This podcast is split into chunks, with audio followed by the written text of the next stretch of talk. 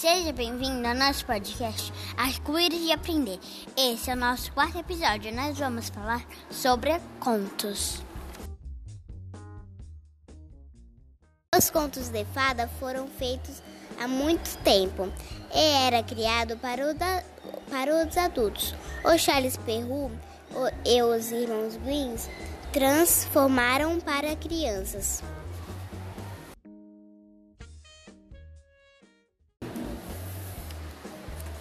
Estas histórias envolvem magias de fadas, bruxas, príncipes e princesas.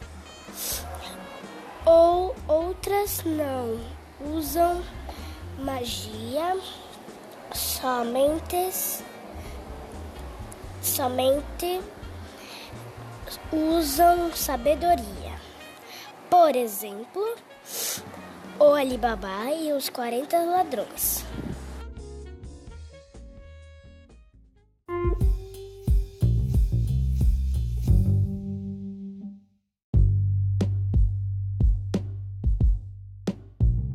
Samira não sabia o que fazer. Se se afastasse bruscamente, poderia levantar suspeitas. Chegou então perto do outro jarro, esperando nova pergunta, mas nada. Tudo ficou em silêncio. O segundo jarro estava mesmo cheio de azeite. Então, a conclusão de Samira foi rápida. Ela sabia que os ladrões de sésamo eram quarenta Ora, em trinta e nove daqueles quarenta jarros enormes havia homens escondidos e apenas um deles continha azeite e o visitante que estava dentro de sua casa era, sem dúvida, o chefe dos ladrões. Ele trouxera azeite num dois jarros, porque se alguém lhe pedisse, ele poderia provar que era um mercador. Samira saiu de casa na mesma hora e foi chamar os guardas do palácio do sultão, que não ficava muito longe dali. Depois voltou depressa para casa, foi à cozinha e preparou um sonífero perfumado à base de ervas do oásis. Em seguida, desceu novamente ao pátio e despejou um, despejou um pouco de sonífero em cada um dos 39 jarros.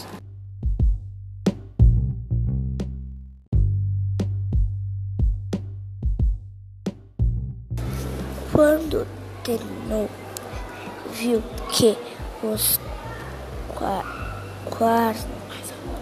guardas já haviam chegado. Mandou os entrar e ficar aguardando do lado de fora da sala onde Alibaba conversava com o chefe dos ladrões. Esperou, esperou mais alguns minutos e ao ter, ter certeza que todos os ladrões dormiam profundamente dentro dos jarros. Entrou na sala e disse: Alibaba, tenha cuidado, está O, este homem é o chefe dos ladrões de César.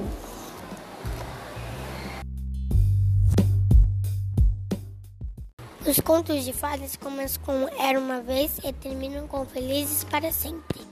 Tem histórias que acabam tristes, por exemplo, A Chapeuzinho Vermelho do Charles P1. Você conhece essa versão? O lobo come a vovozinha e a Chapeuzinho Vermelho. Nessa história não tem caçador, só tem na dos irmãos Green.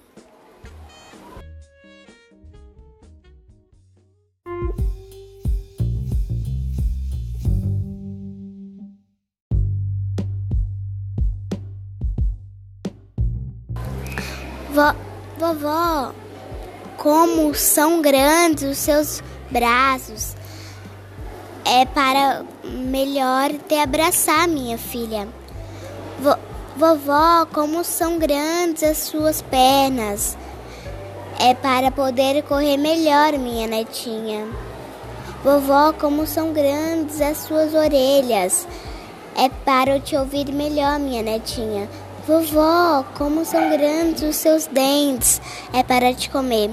E assim dizendo, o malvado lobo se atirou sobre a chapeuzinho vermelho e comeu.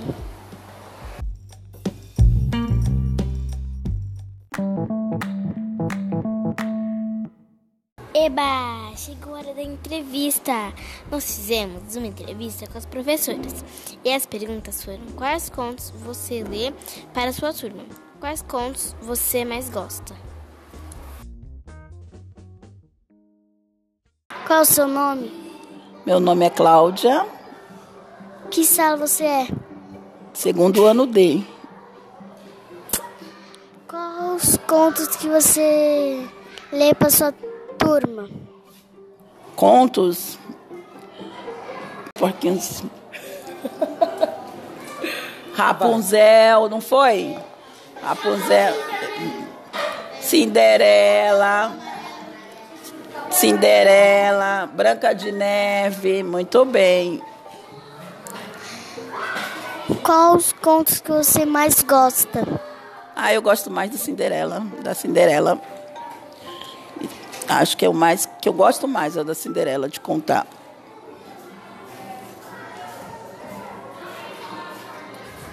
Obrigada. Boa tarde. Qual é o seu nome? Meu nome é Gabriela.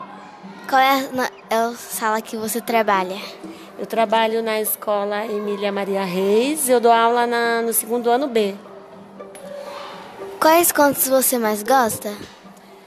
Eu gosto Chapeuzinho Vermelho, João e Maria, gosto da Rapunzel e gosto da Cinderela. Quais contos você lê para os seus alunos? Ah, aqui entre nós, eu acabo lendo os que eu gosto. E também é, as, os outros contos que tem as variantes, né? Chapeuzinhos coloridos, que eu amo, Joões e Marias, que é ótimo, porque é a história de João e Maria contada de várias formas, tem vários finais diferentes. E é interativo, porque são as crianças que escolhem o rumo que a, a história vai tomar. Obrigada. Qual é o seu nome? Gabriele. Que turma você trabalha? Segundo ano C. Qual conto você lê para os seus alunos? Eu já li, se for os contos clássicos, a gente já leu, eu já li quase todos. Então, Chapeuzinho Vermelho, Rapunzel, Pinóquio, acho que eu já li. Esses todos eu, eu já li. Que conto que é o seu preferido? Conto preferido? É um conto, pode ser um livro, que eu gosto muito, O Pequeno Príncipe. Muito obrigada.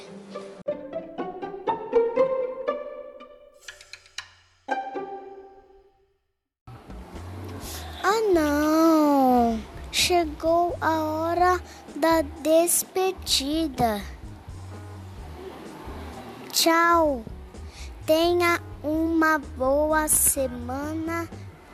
Até o quinto episódio do arco-íris de aprender. Arco-íris de aprender!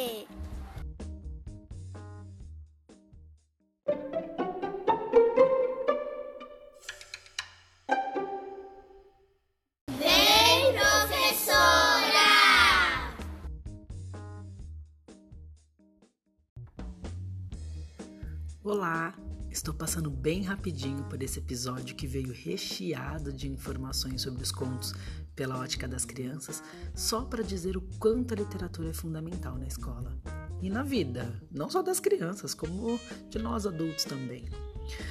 E não é à toa que é considerado um direito. E em se tratando de direito, gostaria de deixá-los com as palavras de Antônio Cândido, escritas em 1988, um trechinho que diz o seguinte: Ninguém pode passar 24 horas sem mergulhar no universo da ficção e da poesia.